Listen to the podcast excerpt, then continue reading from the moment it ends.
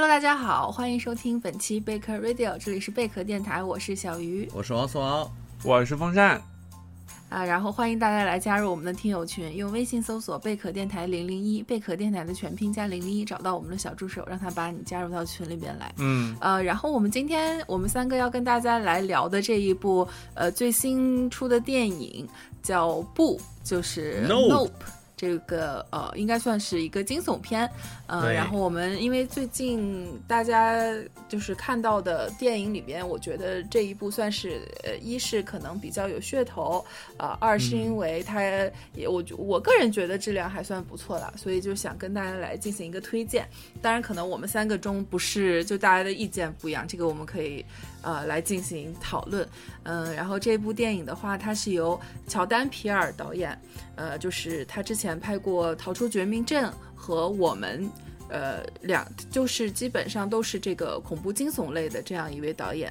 然后这个电影它大概讲的剧情，我可以简单给大家来介绍一下。它是说，在一个呃一个很偏远的农场里边，然后主角的兄妹呢，他们是作为这个驯马师，呃，在一直在这个农场生活。对。然后有一天，他们的父亲是被天上突然掉下来的各种的零零件，或者说金属的，像硬币啦、钥匙啦击中，然后不幸身亡。嗯，他们家族呢原本是在给电影做这个呃，不，比方说要用到马匹的这一些场景，他们去会去做一个支持。但是因为现在电影发展，呃，技术越来越成熟，大家都会更偏向于用 CG 啦或者用特效，所以他们呃整个产业也会越来越不好，导致一个呃就在父亲去世的同时，导致就是他们可能没有办法保住自己的这个农场。然后在这样的一个环境下呢，就是突然有一天，他们在天上发现了一片会移动的云，或者说是一个隐藏在云里的 UFO。他们想，他们就想到，啊，我要把这个 UFO 拍下来，然后我去卖给。一些啊，或者是上一些节目，反正给给给这个地方再拉一拉，呃，这个关注度来拯救我现在本身的这个家族产业。但是没想到，他们所谓的追逐这个 UFO，并不是我们传统意义上的这种不明飞行物，而是它是一个活着的呃一个生物，呃，它会吃人，然后呢就开始了跟这个是剧透预警。哎，对，有一些剧透，然后就是开始了跟这个生物的一个博弈吧，对，差不多是这样的一个故事，嗯，然后对，还是建议大家来先看完电影来再跟我们呃一起聊会比较好一点，会会有一些这个情节上的呃剧透，嗯，呃，那这样子吧，就是我今天因为风扇也是难得的看恐怖片嘛，上当了。对对对，第一开始是被我忽悠的，就没想到是恐怖片，但我后来感觉应该也还好，就这个程度的话，我觉得以风扇也是可以接受的。这也配叫恐怖片？嗯嗯。而且这个里边还有风扇很喜欢的 Steven 元，对，他也演了一个比较重要的一个角色。因为我我这个片子，我先跟大家说，我是大白天的时候，然后把什么窗帘全部拉上，然后直接开了一个投影，就把屏幕放的特别大看的。就是以我对于恐怖片的接受程度，我觉得这个片子是完全 OK 的。就是它虽然那个就是上一部片子是我们嘛，我们当时我看预告片和看海报，我就直接吓得我到现在都没有看。但是那个《逃出绝命镇》当时它其实，呃，它的设定会更有趣一些，更直白一些。其实它的恐怖成分也没有那么足，所以《逃逃出绝命镇》是完全 OK 的。这部片子其实是要比那个《绝命镇》那部片子要更恐怖一点，但是。因为就是就我比较直观的观感，就可能前大概五十分钟的时间，它的进场会比较慢，节奏很非常非常的舒缓。他会用一些就是很就就在我看来可能偏传统惊悚片那种套路，会给你埋一些好像男主角不知道的情境，然后去去突然吓你。但是那些东西是属于那种你比较好呃做一个预判的，所以它其实吓不到人。然后后面的一个一个小时的时间呢？呃，因为他的那个那个整个故事的一个真相，大概在中间的段落的时候就已经给爆出来了，所以在后面的时间，其实你关注的重点全部在于他们是如何去拍到这个外星人，以及当这个外星人开始大开杀戒的时候，呃，他们怎么样去解决掉这个外星人，所以它就不是一个恐怖片了，它就变成了一个怪兽片，所以其实从这个层面上来说，它不是那么吓人。对这是我目前的一个直观的观感。嗯，对，呃，那王四郎呢？你看完之后直观感受是什么？感受是我也是被女主播骗的呀。我怎么就骗你了呢？我没有，当时说要聊恐怖片，我这个蒙风扇我还说这个啊，对呀，人家是恐怖片啊。对，但但我就说好，就答应下来。后来仔细一看豆瓣信息，发现这个人叫乔丹皮尔，我黑名单上的恐怖片导演。那我也被骗了。我就我之前还想让你聊杀马兰呢，我就是有这种逆反心理，怎么样？啊，你这个人有问题。简单聊一下我对这个片的感觉，就是我觉得乔丹皮尔这个人呢，呃，一方面是有进步的，另外一方面也是有退步的。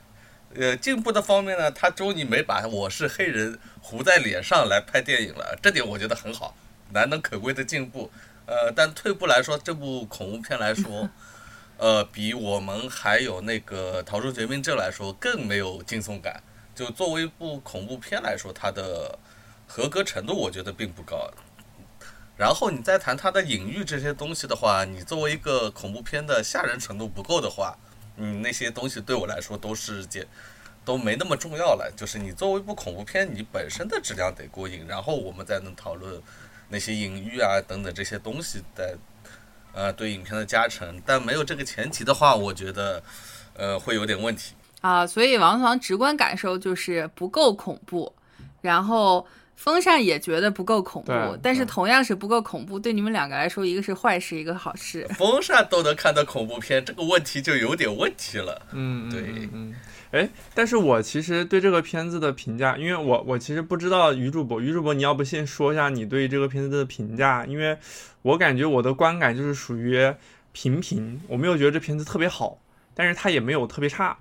就是这样的一个状态。嗯，我对我的观感是我还觉得还不错这个片子，嗯，从。可能这三部排名的话，我觉得这一部和《逃出绝命镇》我会比较喜欢。我觉得我们，呃，对于我来说会看起来比较无感。然后我先说一下这一部我比较喜欢的有一些点啊。首先，我比较喜欢它整个电影的结构是非常的清晰，嗯，呃，它故事也很简单，没有那么多复杂的东西，并且在一个很简单的这个框架里边把故事讲得很圆满。呃，有有一种就是它有一些很，呃前后呼应的地方啦，或者说是有一些层次性的东西，都填的比较的饱满，这个是我喜欢的点，就是把一个很简单的故事给它呃讲的比较饱满，然后不用离呃不会离题非常远，然后还有一点比较喜欢的是它的这个。我觉得从从因为从《绝命镇》开始到我们，好像大家一直都很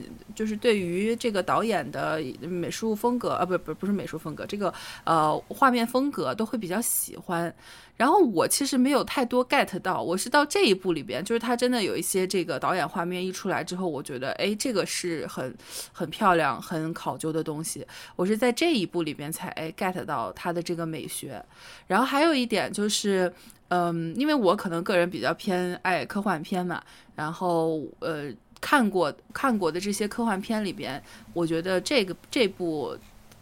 给我的感觉是不太一样的，因为它多少还是融合了恐怖片本身的这个元素。然后我看恐怖片并不多，所以对我来说，在科幻片里的范畴去讲这样一个带恐怖感的故事是新奇的。所以我总的来说觉得，嗯，还可以。然后我是一直觉得，就是，呃，这个导演他的那个恐怖片，他并不是像，就是我们说的像温子仁那种。啊，非常真的是恐怖片，恐怖片。它的这个吧，我觉得更多是像一种惊悚片，它是这种概念概念先行的惊悚片。所以我当时呃也是觉得，哎，风扇可以看，就不至于说，哎，真的是像是当时逼着看，逼着风扇看《招魂二》一样，就是自己良心都过不去的这种。对，风扇咒看不看了？咒看个鬼啊！我才不会看呢。那个就是纯恐怖片了，对这个，因为因为其实我就包括我们三个人，其实对科幻都是比较感兴趣的嘛。对。然后所以像这种那个像乔丹皮尔，他其实玩概念还是玩的很很很赞的，他的片子出来可能就好不好先不说，他绝对肯定是比较受关注、比较受大家去去去讨论的一个片子。嗯，对，然后他这个片子其实也是玩了一个概念，就是至少我好像之前没有遇到过，就是大家都是在说 UFO、UFO、UFO，就是飞行器嘛，对吧？嗯就大家在天上飞的一个，就像我们的飞机一样的，或者是像宇宙飞船一样的。人家的宇宙飞船是在天上像一个圆盘一样打转的那种，然后它的表面是那种金属质感的什么东西的。但是其实它在这个片子里面，它其实将这个外星人的一个形象的设计，它设计成了一个，它首先它不是个飞行器，它就是外星生物本身。嗯然后，然后它的底下那个口并不是什么出入的口，比如把人吸上去之后，人就会到了一个舱内，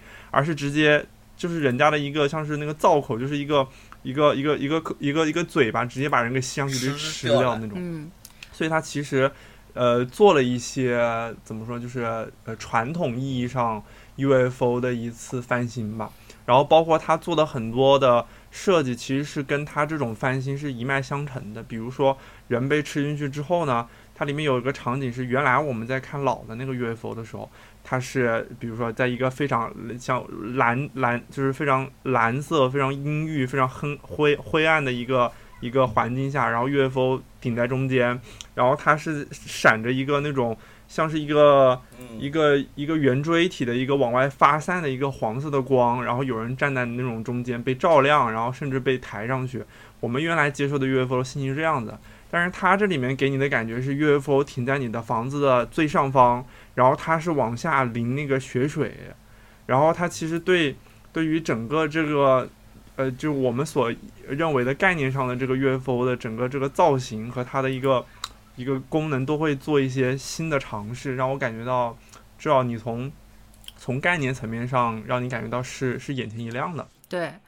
我觉得他这个点就是算是一种创新吧，然后他也其实有意去跟以前的那种我们对于 UFO 那种理解，他是先也算是先利用了就是我们惯有的那一个思维定式，然后再做这个创新的时候，就会觉得非常耳目一新。就是第一开始那个。呃，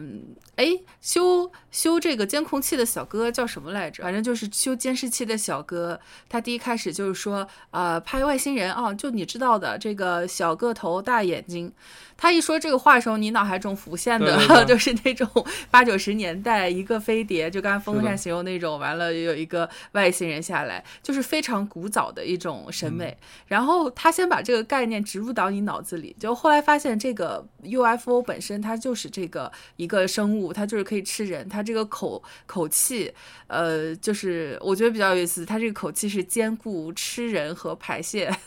都是同一个出口。对对，然后对你就会对觉得有意思，嗯，就是他还是我觉得是用了一些颠覆性的呃东西，或者也也不是说颠覆性吧，就是有一些差异化。嗯嗯嗯嗯，它其实会突破你的一个固有的一个预期。嗯还有就是我觉得他这个呃，就我一开始说的这个电影，它比较的呃统一，就是它其实主题非常的简单。呃，也算是一个比较古早的主题，就是说你去驯化不可驯化之物的这种呃这个设定嘛，或者从大白鲨啦，或者是呃，我记得很小时候看什么《燃情岁月》啦，啊什么荒野小李子那叫什么啊，都是都是你去跟一个野兽去搏斗，然后嗯呃就这样一个很简单的主题，人与自然也好，或者说人嗯与怪物、人与野兽。然后他这个主题的话，我觉得从第一开始点就比较明确，就是他父亲跟他说，不是所有的生物都是都是愿意被驯化的，就是他那个马匹，呃，他他是先从一个驯马者的视角来说这件事，然后还有，嗯、他的里边这个副线，也就是 Steven 演他小的时候是一个童嗯。星出身，在演一个情景喜剧的时候，被他们情景喜剧里边当时的是用一个大猩猩作为主角，然后猩猩在现场因为听到了那个气球爆炸的声音，所以一下子失控，然后在现场这个。嗯。呃，袭击了小呃女孩子的演员，这个好像也是一个嗯。真实的事件，就是确实是有有发生过这种意外的，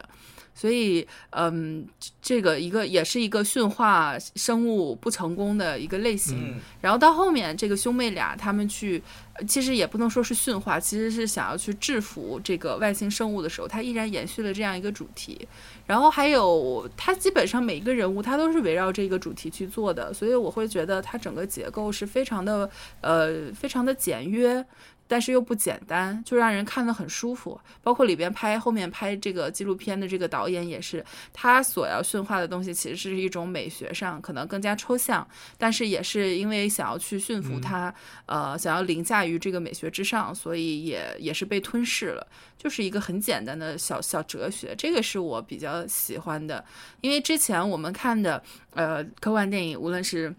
比方说大家都很喜欢的呃维伦纽瓦的一些降临啊，或者二零四九啊，就是但凡扯上科幻的话，大家会觉得它里边的哲学议题会相对来说复杂一点。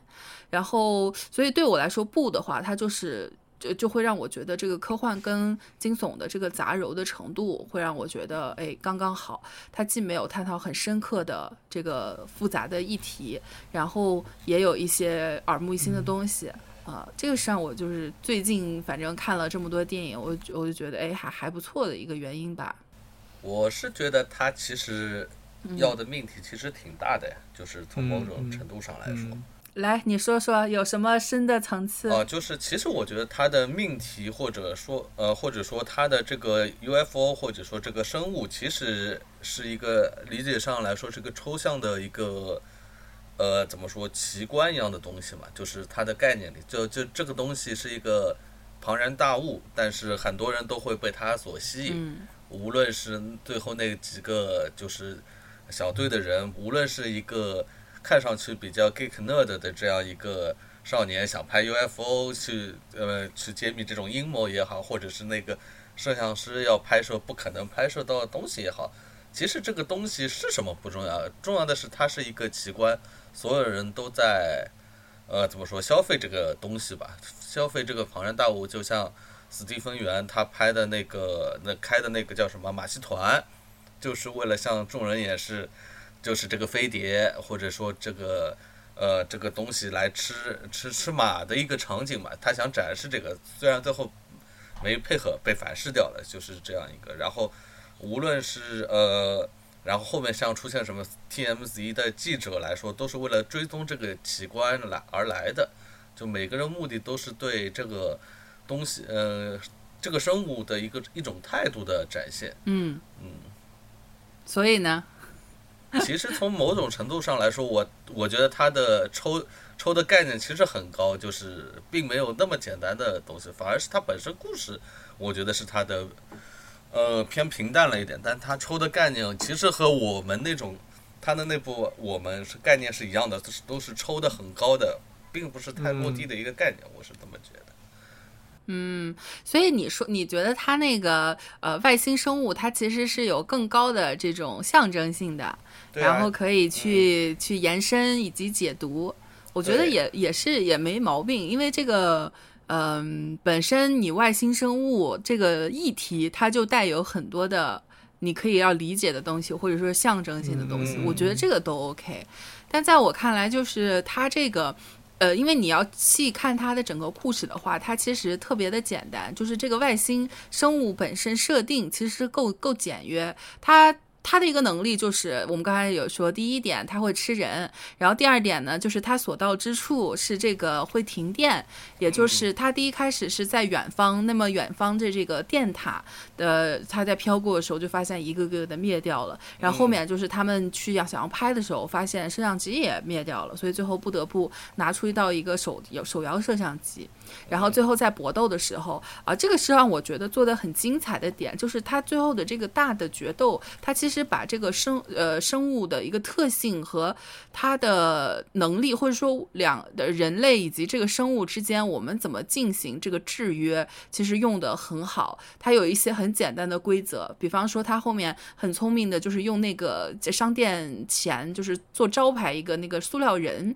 来呃撒满了整个旷野，然后去去以此来监视、来监控这个呃外星生物的移动轨迹。这个是让我觉得首先很聪明啊，然后也能兼顾到画面。然后他最后再做几几个非常惊险的环节，比方说妹妹一直在发动这个想要去发动摩托车，但是我们所看到的并不是说发动摩托车这个事情能不能成功，我们所聚焦的一直是他眼前的那个塑料人能不能站起来，站起来就意味着他那个外星人就走远了，所以这是一个。对，这是一个很好的，我觉得是一个游戏规则。然后从这个方面来看，就是我觉得它这个东西做的够简单，也够够容易去理解。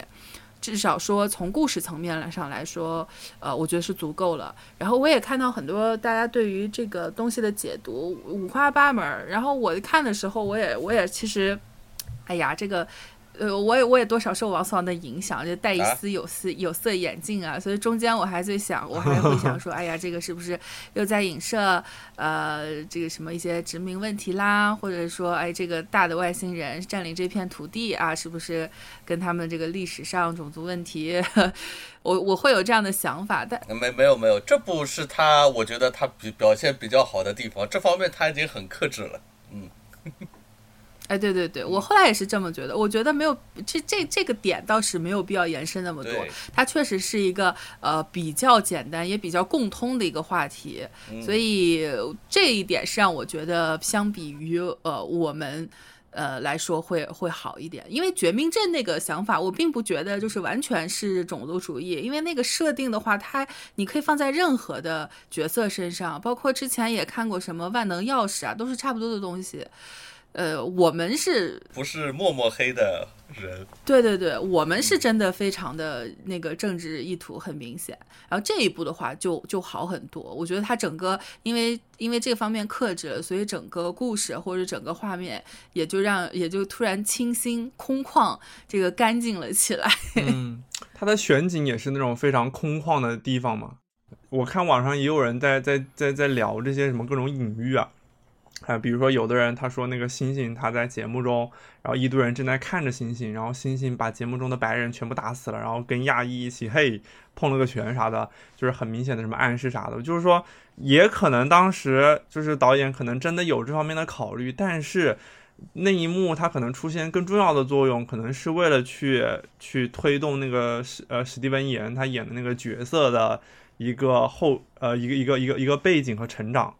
他可能更多是这个，这这这，他可能是更多是这个层面的一个意思，然后包括可能是王思王刚才说的，就是奇观的一个一个讽刺，就是我们在消费奇观的时候，我们会被这种奇观给反噬。我觉得这一层解释，它可能是更重要一点。然后包括于主播他说的，我们是在尝试着去驯服一些不可被驯服之物，包括那个猩猩，他最后跟那个史蒂文小时候的史蒂文言碰拳的时候，这个是被驯服的一个象征，但是他在。那个情景喜剧的现场，然后大发雷霆是他原始的一个本能的一个突然冲破的那种表现嘛，所以他其实给了很多的解读空间，我觉得都是要大于，呃，什么黑人、白人什么这种这种东西，所以就是他在这个层面上确实可能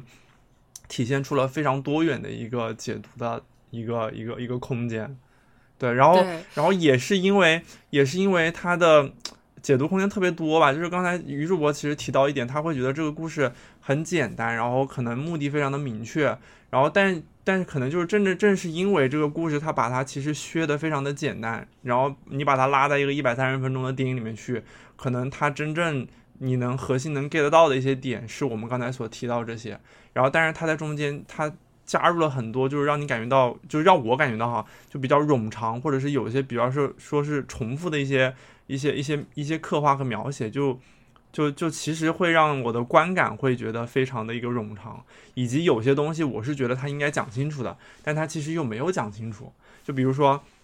男主角，就我我对于整部戏里面的那个角色，我可能比较有共鸣的是史蒂芬·岩和女主角，因为史蒂芬·岩他其实是给了非常多的。呃，历史的镜头，以及去讲他过去经历了什么，然后他现在正在经历什么，去刻画这个人物，让他觉得好像就是他自己会觉得我是天选之人，我曾经遭遇过那样的事件之后，我是唯一活下来的人，而且我在那个事件上面，我看起了一个鞋子，它居然非常奇迹般的立了起来，所以他是能见证奇观的人。于是他就会觉得我我当我再一次遇见像外 UFO 这样的奇观的时候，我依然能够驾驭它，就把它给推出去了，让他觉得能驾驭这个巨物，然后最后他遭到了反噬。然后但是男主角这一块儿，我就觉得他从头到尾他一直是一个特别隐忍克制的状态，但是你其实你你走进不了他，然后我我也带入不了他的情绪，我也不知道他在想什么，他在干什么，然后只能看见他遭遇 UFO 时的反应。以及他想要救妹妹的举动，但是他们之间的兄妹情，我更多是从他妹妹的角度我才能体会到的，就是很多就是会让我感觉到，就是你明明有一百三十分钟时间，你为什么不多花些笔墨去刻画一下这个主角呢？或者是多在一些其他情节上面给一些必要的铺垫，让我能够更好的带入到这个故事里呢？什么什么的。对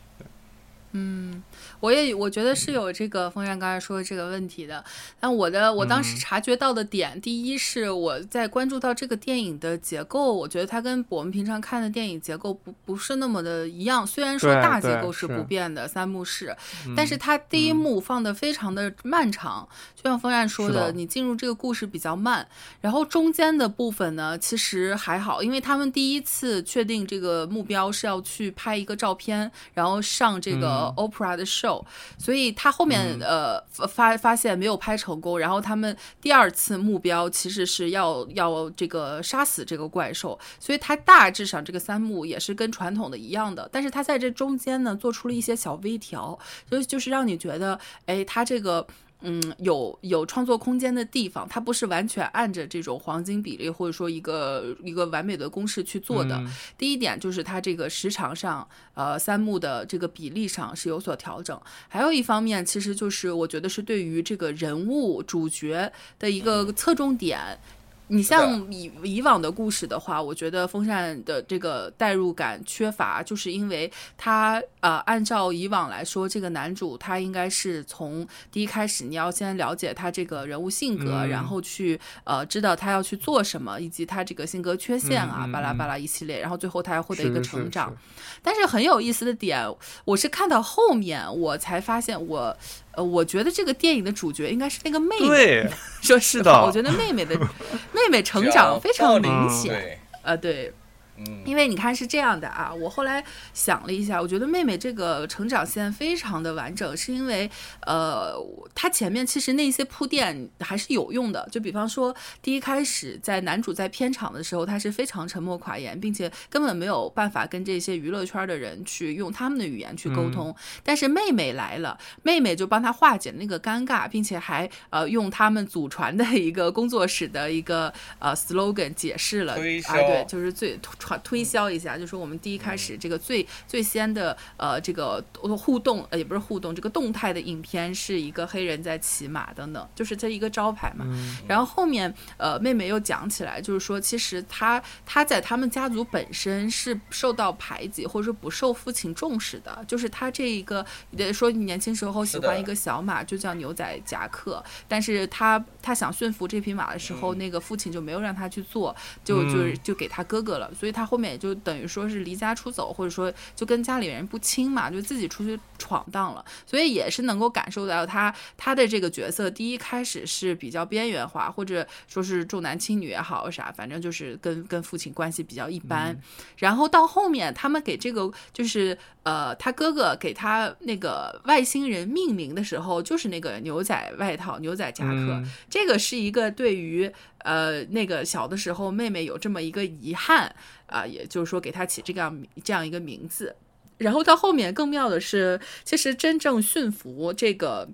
外星人的恰恰就是妹妹，所以说他小的时候一直没有实现的一个愿望，就是成为一个驯兽师，或者说一个故事的主角。其实到后面这个大决战的时候，是充分体现出来了，并且他也完成了自己想要去给他拍一个照片的这样一个目标。所以从这个方向来看，我觉得妹妹应该是绝对的第一主角。但很有意思的就是，这个电影它没有第一开始就让你们让你这么认为，是到后面妹妹的戏份才增增多，这个是我觉得有意思的地方。是是，我我我就我非常认同女主播这个话，就是因为你仔细把它给梳理一下，就是从头到尾的这个观影体验哈，你一开始是顺着男主角的视角带入到他这个农场和他们的家庭背景，然后男主角带着妹妹去见了史蒂芬园，然后等于说是一开头的事情，包括那个。对于整部电影非常重要的这个那个星星袭击人的这个事件，也是通过史蒂芬史蒂文元的那个他的视角去带入进去的。所以他整个故事什么是史蒂芬言，他有一个历史背景，然后历史背景让史蒂芬言成为了那个想要去驯驯服那个外星生物的那个人，然后这个人他最后变成了一个反面教材，去推动了男主角。呃，去认识到我应该如何去正面的去呃，让男主角意识到这个是外星，这个这个这个天上飘的的一个它是什么，二个我应该怎么正确的去去去去驯服它，去尝试着去去跟它接触，然后男主角这一层再推着女主角走，然后女主角最后把这件事情给完成了，而且当时他们两个在遥远的路的两边的时候，是摆了那个就是用手去向对方致致意那种画面，跟那个男主角小时候对。啊，我在看着你。对，跟他小时候在那个在那个那个草地上，然后向着那个二楼窗窗口的那个女主角致意的那个画面是一致的，所以他等于说是用了两个人物，正面反面各来了一套，然后最后是这两个男人一起将女主角给推上去了。然后推上去之后，你第三幕你其实是非常爽的点是在于你看着女主角是怎么样去智斗，她骑着摩托车，她怎么样去智斗这个。这个那个那个外星生物，然后以至于到最最结尾的时候，在那个小镇上面，小镇上面，然后外星生物已经灰飞烟灭了嘛。然后你看见男主角、女主角看见男主角站在那个那个口那儿，然后穿着个红衣服，骑着个马，你会觉得他那个场面非常的帅嘛？嗯。但是到那个画面的时候，我当时第一反应是，我是刚才外星生物对着男主角的时候，他他他他在干嘛？就是，然后以及中间那一段发生了什么？为什么男主角可以逃出升天？因为因为那个视角全部集中到女主角那个那个地方之后，我甚至以为那个男主都已经挂 了，因为中间缺了一段。对，就对，就是他们两个在那个路的两头致敬完了之后，然后那个下一幕就是女主角被那个外星生物追到了小镇，然后她自己把外星生物解决了，然后男主角又非常帅的出现在了门口，然后中间是啥？就是就是你就感觉到这个人他的他到后半程的目的就变成了。完全是为了去烘托男主角的，呃，为了烘托女主的成长和她的蜕变，以及她在蜕变之后，她她看见自己的呃哥哥还活在世界上的时候，她那种满足和喜悦和那种成就感，嗯嗯，就是。就完全是为了烘托这个女人。对，哎，方丈，你知道他那个哥哥骑上马，然后去要跟这个外星生物单挑，或者说是为了救妹妹，然后吸引他注意力的时候，我脑子里想到了《独行月 》。哦，哎呦，我觉得太像了。我觉得女主播该想到《荒野大镖客》呀，他满满的西部片感觉就出来了。哎，对。他是有一点西部片感觉的，但是我后面我还是比较喜欢他没有说要牺牲哥哥，然后成就妹妹这种非得死一个的剧情，那就真的很无聊。对对，我我的目的也不是说让他一定说哥哥要死，而是说你的片子明明很长，你可以多几段，比如说哥哥去救妹妹吸引走了，把那个怪兽吸引走，但是他也活下来了，然后什么跑走了什么之类的，然后他其实在我看来他缺了一场戏。让我让我去怎么说？就是让我感觉这个导演对主角，就是他可能怎么就是拍到拍到后面拍着拍着拍嗨了，感觉妹妹那条戏真的太好看了，然后然后把男主角给忘了的感觉是吗？就是剪着剪着全剪过去。对，就是我记得我之前看那个《广告狂人》嘛，《广告狂人》当时。男主角大家都很喜欢他嘛，就是随着他的故事线演演演，然后他有个妻子，那个妻子在前面大概三四季的时候就没有任何用处，就坐在家里面帮他洗丸子，呃，洗盘子、洗碗，然后坐在家里抽烟，然后发呆，就是描写这么一个非常悲惨的家庭主妇形象。然后结果演到后来，越演到后来，越演到后来，就男主角其实没有什么可挖掘的，然后女主角戏一下就起来了，大家就非常喜欢他。然后结果他到结尾的时候，他的结局是大家都能。共鸣的，就是感觉有点感觉，就是就是大家写着写着就发现哇，这个人戏越写越多，越写越好看，然后大家就就全去看他去了那种感觉，然后反倒是那种最该被关注的主角一下就就就没有戏可写了，就是让我感觉这里面男主可能有有同样的这种感受，就到后来他就他感觉我感觉他在凹，他在他在他在摆 pose，他在凹凹造型，但是你说他他的人物有什么蜕变吗？感觉好像他是一条辅助的线。对他不明显，他没有妹妹明显。对对，我觉得男主最逗的是，就是那天下雪雨的那天晚上，他在那个车里边，本来想出去来着，然后一看那个天上就在停在他上头，然后直接把门关了，说 “nope”，我觉得很搞笑。对，就是因为你看，有的时候看恐怖片的时候，真的就是你会说，就我们调侃说主主角不作死就不会死，他这个就是真的没有作死，就我就回来了，我我躺平了，我 nope，我觉得那个太逗了，就是他没有故意搞笑，但是真的也很也很点题，对。对，我是说这个片子，你看他那个其他的角色，像是那个帮他们修那个摄像呃那个什么，就是监控器的那个那个师傅，那个小哥，对，那个小哥他其实他其实也没有什么，嗯就是你你我我可能就是看了一路，我我不了解他，你知道吧？就是我发现他他对于整个剧的重要性就就是对于当下这个时间线，甚至是要重要过那个史蒂芬演的。但是其实你看完了之后，你对他的了解就知之甚少，你只能感受到他是一个对 UFO 特别感兴趣、好奇，然后但是又害怕的一个人。然后，但是除此之外，你对他一无所知，反而是那个纪录片导演，你觉得你更了解他，因为他就是一个嗯拍了一辈子戏，然后已经开始麻木不仁了。他想要寻，对他想要寻求一些奇观的刺激，于是甚至是去付出生命去拍出一些大家拍不到的一些画面或场景。所以他的作死我是可以认同的，能带入进去的。但是那个小哥他戏份那么多，但是你就感觉到，甚至他最后死了又没死，没没死了又被卷上去，卷上去之后又没死，就这就就让我感觉到，哎呀，就是导演能不能 对他 nice 一点？就是，哎，对了，你说，啊，你说到那个外星人的话，我觉得我们可以讨论一下它这个整个外星人的设计。呃，先说几个我觉得比较好的点。第一个就是我们刚才前面说的，它其实是先制造了一个，它是一个 UFO 的假的预设，然后后面的发现它本身怪物就长这样，结果再到后面的一个惊喜是发现它会变形，变成一个呃大水母或者说大蝴蝶伞一样的，哎，对这个嗯这个样子，我觉得对我来说，他后面一场决战那个画面，我觉得还是美的，呃，嗯然后也对，就是他那个摄影的话，好像是说环球给他请了诺兰的那个御用摄影嘛，所以最后一场大戏，我觉得是看起来是非常爽的。嗯嗯，嗯你们觉得这个外星人对怎么样呢？对，我觉得他的问题不在最后一幕，最后一幕的处理我都还能在接受的范围之内。关键是他的第一幕或者说第二幕的，呃搏搏搏斗或者这这种方面，它其实是有点偏冗长，甚至有点无聊的感觉。它其实嗯第、第三幕其实做的没什么太大问题，呃，该点题的也点了，该呃，比如说那个像那个很多的伏笔也都是在回收了，但是它的问题在在前两幕更严重一点，甚至我觉得，呃，更重要的问题是在史蒂芬元元这个角色的处理上，我觉得是有点问题的，因为在我看来，呃，史蒂芬元这个角色其实可以在最终的决战里冲到那个老摄影师、老法师这个角色的位置的一个人物，就是他俩的作用是有点重合的，都是。对这个怪物有人被他天然吸引，想要去控制它，或者说想要拍出，呃，这呃完美的镜头，这这样的一种人人设放在那里，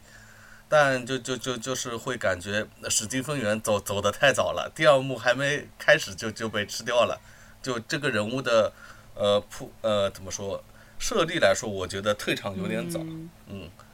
也有可能，如果把它作为一个嗯。但如果是这样的话，我觉得我随便想他，我觉得那这个主角可能就是男主和史蒂文元，就是像是双 双男主戏的一个结构了。不过不过 anyway，我觉得对对嗯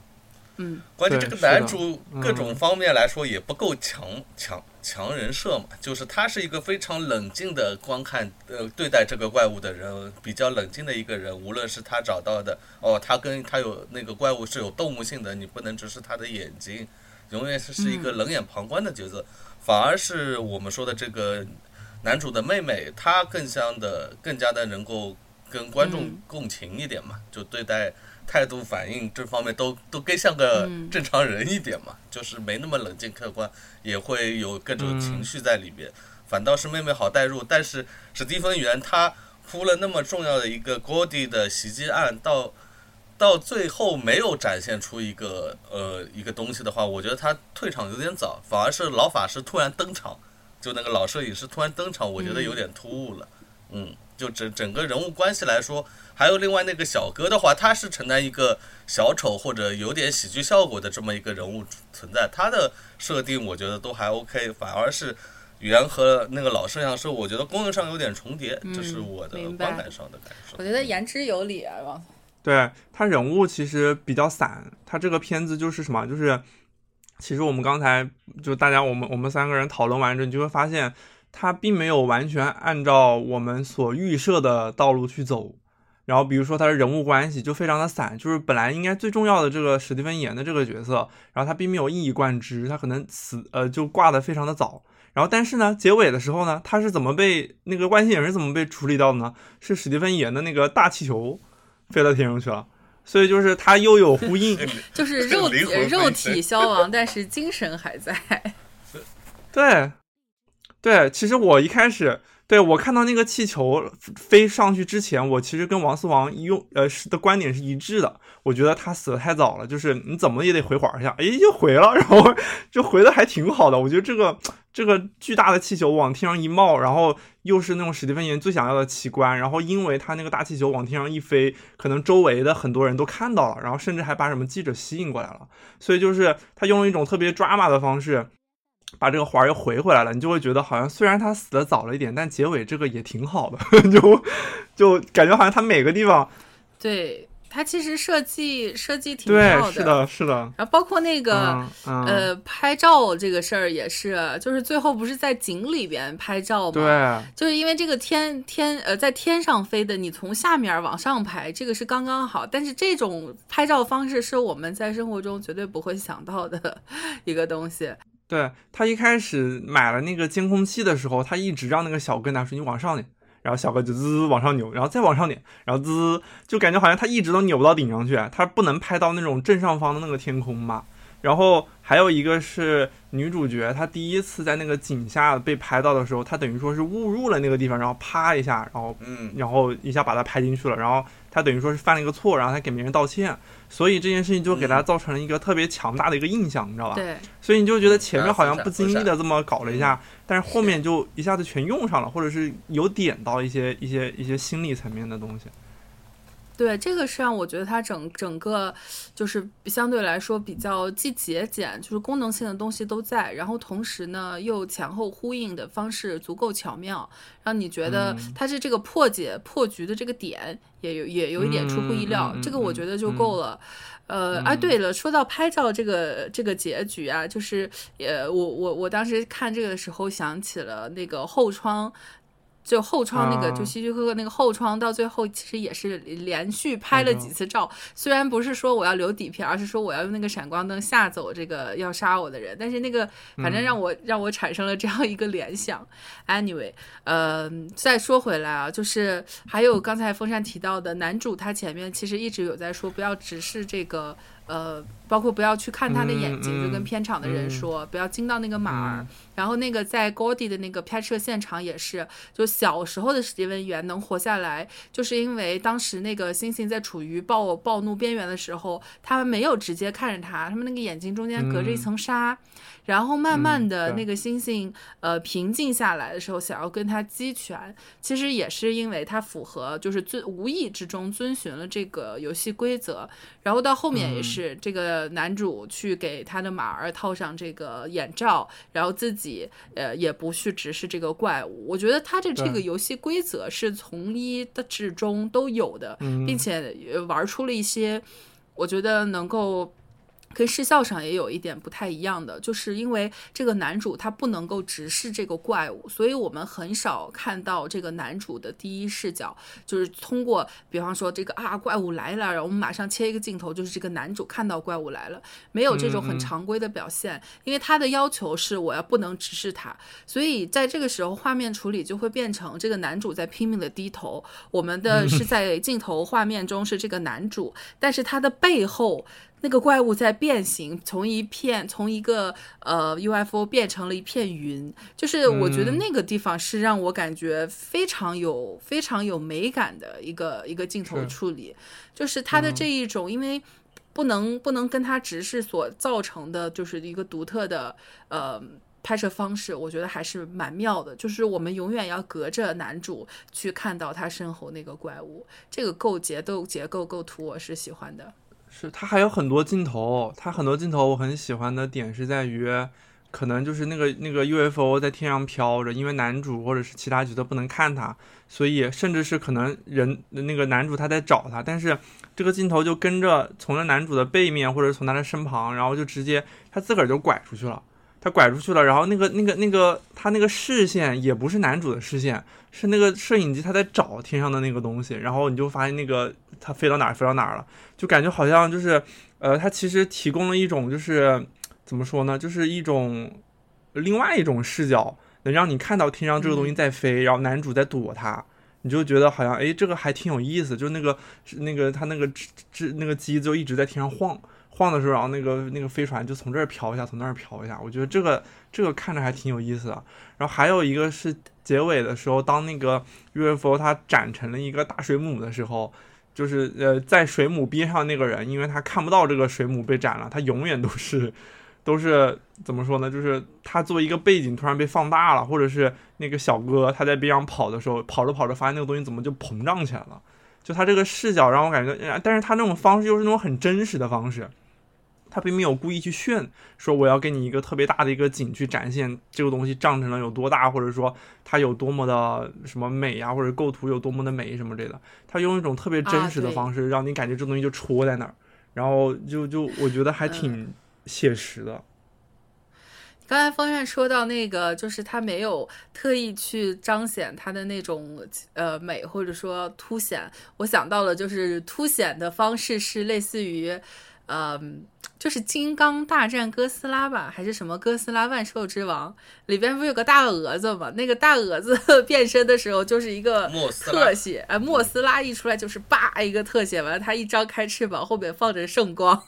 嗯，就这个这个外星人，如果是比较平庸的拍法的话，估计就是莫斯拉那种感觉。就其实每一太看清楚它这个东西到底长啥样。对，就是呃后面后面还是看清楚了，就是但是它那个造型设计，后面到天空上，嗯，对啊对。对造型设计，我觉得是还是比较独特的，就是你也很难一两句话说清楚到底像什么东西。嗯嗯。然后，然后那个包括它怎么样去膨胀成了一个大水母，和它这个水母怎么去收下收进成一个飞碟，它其实都是非常仓促的，甚至是局部的，然后就给你展示了，它并没有给一些什么特写让你搞明白它到底是咋回事儿。有 很多，然后甚至是他最后有神秘感，对，甚至是那个结尾的时候，面对着那个史蒂芬演的那个巨大的那个那个飞飞的气球，然后他在那喷喷他那个嘴，然后嘴喷的是那种正方形的，像那个绸缎一样的东西，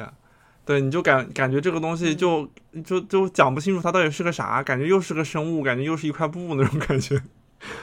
没有解释。对，我觉得它这个它这个造型设计还是不错的，而且我觉得他们对于这个外星生物的造型变形以及它整个质感，其实有讨论非常多。因为你能感受到他们的这一些呃创意是有带到这个片子里其他地方的，比方说刚才前面说的在商店门口挂的那个塑料人，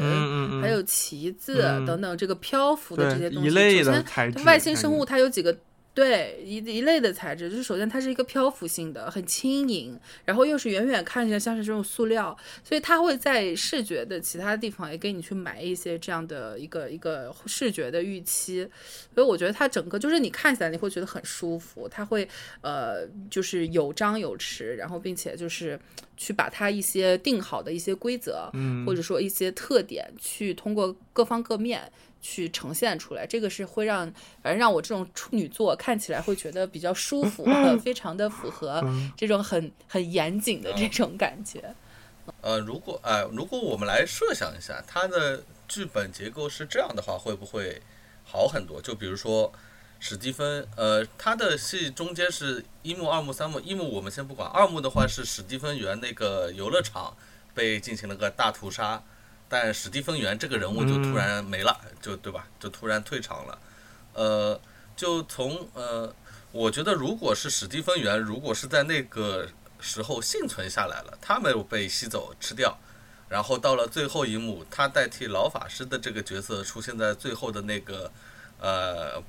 捕捉怪物的那个队伍里面嘛，就是最后一次的像复仇者集结那种场景时候，他在那里，最后他完成了，他回到了那个游乐场，把那个气球放起来。我觉得剧本逻辑上来说也好，这个史蒂芬元的这个人物也能够立得更好一点，就他整我会感觉这样会更舒服一点，因为这个那个老摄影师也是从后半程，呃，突然跳出来的这样一个人物，对吧？就是老老摄影师的戏份肯定是不够的。嗯对吧？虽然他的呃设定来说非常的简约，就是几句话一说，我们能够 get 到这个人物是个怎么样的人，然后他的行为动机也能说清楚。但如史蒂芬元他缺的在最后一场的东西的话，把他挪到最后，我觉得整个戏都会顺很多。妹妹去那边。呃，动了那个照相机，然后他把那个气球放上去，或者他在那个时候和那个气球一样飞上去飞升，然后被吃掉什么，我就完成这个人物的一个东西。我觉得就会很好，对，我觉得有得有得有失吧，就是各有各的道理。像你这个等东西呢，我想了一下，我觉得它会造成另外一个负面的影响，就是当你史蒂芬元他这样一个角色经历这种一波三折，跟怪物两次殊死搏斗的时候，对于这个人的这个动动能，或者说他整个呃行动行动线，包括心理情绪上的这个处理，会非常的跌宕起伏，并且很有戏剧性。嗯，那这个呢，会消解掉他整个电影他这种淡淡的恐惧，因为这个我觉得它这个美学上追求的其实是我要想把这个怪物放的大一点，然后把人显得无无力一点，让这个怪物的这种神秘感或者说不可预测、呃不可捕捉、不可抗拒的这个东西，我把这个这方面的气氛给它放大，就是人相对的来说显得呃无能为力一些。就是不是说我们联合起来像集结一个小队去对抗它，那这样的话就是嗯就会这个这个怪物你就觉得没有那么的呃神秘不可测了。我觉得是一个气质上会带来这个转变，就有一点像是我们哦要集结一个小队，我们现在要打反派啊、这个古恩拍的自杀小队最后要打个大海星啊、有一种这种感觉。嗯，嗯派大星，对，嗯我觉得是不一样的不一样的处理方式吧。嗯或者说我能想到那个呃怪物片里面比较典范的那个呃大白鲨，对吧？就是我们从现在的角度回过来看，它的其实呃大白鲨出场的场景其实非常少的。呃，它很多都在侧面描写上小镇上的市长啊、小镇上的居民、小镇上的警察，以及他们最后组成了一个呃捕杀小队这么一群人。然后中间是有像主角那样比较坚毅的，也有像有也有像略微反派一点的比较狡诈的，想想从中捞钱啊这样的人物，进行各种侧面的刻画。然后，呃，整部电影里面好像是三场吧，就是和大大白鲨的搏斗到最后的一个结局。呃，这个是一个比较标准的那个斯皮尔伯格的一个剧本的那个三幕戏嘛，他可能在。呃，乔丹皮尔可能就在这个他的处理上，还有他的情绪铺垫上，和很多我们说的这种传统的电影范本不太一样，可能会，嗯，呃，造成各种各样人的观感并不是太一致，我是觉得。非常不一样。嗯，对，是的，很明显能感觉出来，它跟呃传统的呃戏剧结构是有不一样的。对，虽然我觉得他其实把那些戏剧结构学的都挺挺透彻的，基本那些底儿都在，但是他在这之上呢，可能又有一点啊，我不想循规蹈矩。小叛逆这，样一个一个想法，对小叛逆还在，但我但我觉得他整个呃到走到现在，其实也形成自己的这个风风格了，就是感觉越来越越来越稳吧，啊、对，说史蒂芬言，哎呀，真的就是打了一次酱油的感觉，成全了他人。对，大瓶酱油，嗯，其实我觉得就是在他真要引申到他呃隐喻这块的话，还是有点讨论。它其实是一种呃类似于对呃一个是他对奇观的展示，另外一个是对技术的一种呃叛逆吧，就是。呃，无论这个东西如如何展现，你后面的什么电影啊、CGI 啊这种东西，到最后返璞归真，你还是给我拍照片去。它其实更有这一层的意思。啊，如果把整个怪物跟是是，嗯整个电影变成一个好莱坞工业这个体系来看的话，它其实也有也是有解读空间的。就是在那个驯兽师嗯并不被好莱坞那么呃，或者说有点信仰产业的这么一部分人，就被这个时代遗忘的一部分人自己做的一种反抗。你这种方面，你要解读都是有空间的。但是我依依然还是认为他在惊悚片上还是弱了一点，就是或者说我我们已经无法定义它为恐怖片了，因为根本不吓人嘛。但在这种方面说，对我也不觉得是，嗯我不觉得是恐怖片，我觉得顶多算是惊悚片。对，顶多算惊悚片，对，而且也不是那种温子仁式的 jump scare 来来来搞你的这种这种呃视觉冲击这种东西，对，嗯，他探讨的东西是比较含蓄的，嗯，对，就包括王思王你说的，就是为什么就是后头一定要把这个这个导演的那个给加进来，加入他们的队伍，然后用一种特别古老的方式，就是不带电的这种方式去去录制这个嗯奇观的影像。我觉得肯定还是他是塞了一些元素进去，让他去更适合去解读。比如说你放到电影的这个行业的层面上来说，该如何解读它。对吧？他肯定还是有这方面的一个想法的，包括中间不是还有一个骑着摩托车过来，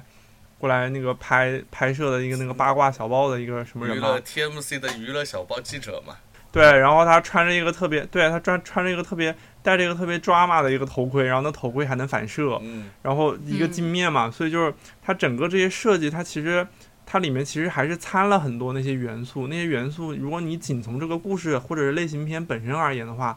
它是没有必要你删去了，你把那个角色顶成对，史蒂芬源是完全没有问题的，因为那个纪录片导演他最后拍了半天，他的东西一个都不能用啊，对吧？最后还是被女主角她用井底的那个照片给用上了。嗯，所以就是说，如果仅如果你从制作层面上来说，肯定是没有任何用处的，剃掉都行。嗯，但是我觉得，就是因为它可能里面还想塞更多的元素，让你有更多的一个更加丰富的一个诠释的空间，嗯，所以才最后让他这个导演出来了，或者是让那个娱乐小报的记者出来了，让你感觉到啊，这个好像挺有意思的。这不就是讽刺那个谁谁谁吗？让大家讨论起来嘛，可能嗯还是有这方面的原因在的。所以就是他有点概念过于先行，嗯，概念很先行，对，我说他其实，对它其实比较比较好的贯彻了它的一个立足点吧，就是第一开始是 CG 片拍摄现场，然后后面是这种高清摄像头，再到再退步就是退胶片，对，退步成手持 DV，然后手持 DV 又退化成这个胶片嗯手摇，嗯然后嗯手摇再退化成一张张拍立得。它其实这一这一系列的退化，那还嗯是说，我觉得是得益于它整个游戏机制设置的够简单。他们主角的的主角团的所有的行嗯为都是我要拍这个呃怪物，就是我要去拍摄它，我要记录它，然后在这个这一条线上，我去搞一个我们整个拍摄啊，或者说是嗯画面捕捉的嗯这样一个、呃发展史，我再把它倒过来，让它一步步退化，最后回到就是很很很原始的这个地方，就会让你觉得，哎，这个很顺。这个 对这个隐喻方面，我觉得是有，这个是呃。我觉得也从某种程度来说，这个也有一点原电影的感觉吧。嗯，嗯，但怎么说，就是我我感觉这个导演就是永远是概念在剧本之前设设立好的东西。我我就就不单单是从这一部电影，从无论是从《逃出绝命镇》还是我们，它的概念永远高于剧本本身，先立立住了之后，而它的本身剧本就会有点呃观感上来说的冗长和有点散，主要是这个原因。就它的观感没那么顺，对，我嗯我觉得是是这样，我个人理解是它的一个剧作的，就是剧本量细节啊，并不是他的强项，他的强项其实是玩视觉还有玩概念这个方面。他的概念并不是先行，而是说他创作概念比创作剧本的能力更强，在我看来是。所以我个人不太喜欢这种创作理念嘛。对，啊，嗯就是我们刚才刚才讨论的这些剧本啊，里边绝对是能够有嗯更、更好的这个方式去讲的，或者一定是可以更饱满的。但是，呃，因为他是编导一体的嘛，所以所以他也嗯不会去说请别的编剧来帮他来写剧本。但是在对比起来，我觉得是他的剧作能力比他的导演能力要弱一些。嗯。嗯，呃，或者就是举个例子吧，就是像《遗传厄运》，我们也是部恐怖片，碰上肯定不敢看的这种纯恐怖片，它的至少是你看完之呃看完这个故事，它里面提到的各种呃吓人的概念也好，或者它的剧本是通畅的，然后我们再来讨论里面留下的一些伏笔或者概念这种东西，再把故事串起来。然后它下面埋了那么多的东西，嗯而这位乔丹皮尔的，在我看来问题是。他是可能先把他要埋的东西已经原原本本的立住了，然后剧本上反而是没那么的紧密。我觉得是这是他的对我来说没那么观感好的一个理由。对，就我觉得这个也是我没有、对我观感没好的，呃，就没有那么强的一个原因之一嘛。但是，但是这个其实已经变成这个导演的特点了，就是你没法说他，你咋说呢？是，这是个人品牌。是的就是它的它的话题性和争议性其实是共存的，就是但是大家都会，但它出啥大家都会看，对吧？而且你越来越发现，其实这个话题性、争议性有的时候是特别好的公关。对，是的，真的是，嗯，嗯，好吧，那我们差不多这部电影就聊到这里了。然后，呃，主要我觉得还是可以可以去进行一个推荐的。然后从视觉呃观感上来说，我觉得它在很多地方做到了创新。然后呃，如果听包括听完呃我们聊的一些细节，想要有不同的这个看法的话，也可以。也可以就是跟我们进行讨论，呃，需要你加入到我们的听友群，那么就是用微信搜索贝壳电台零零一，贝壳电台的全拼加零零一，然后找到小助手。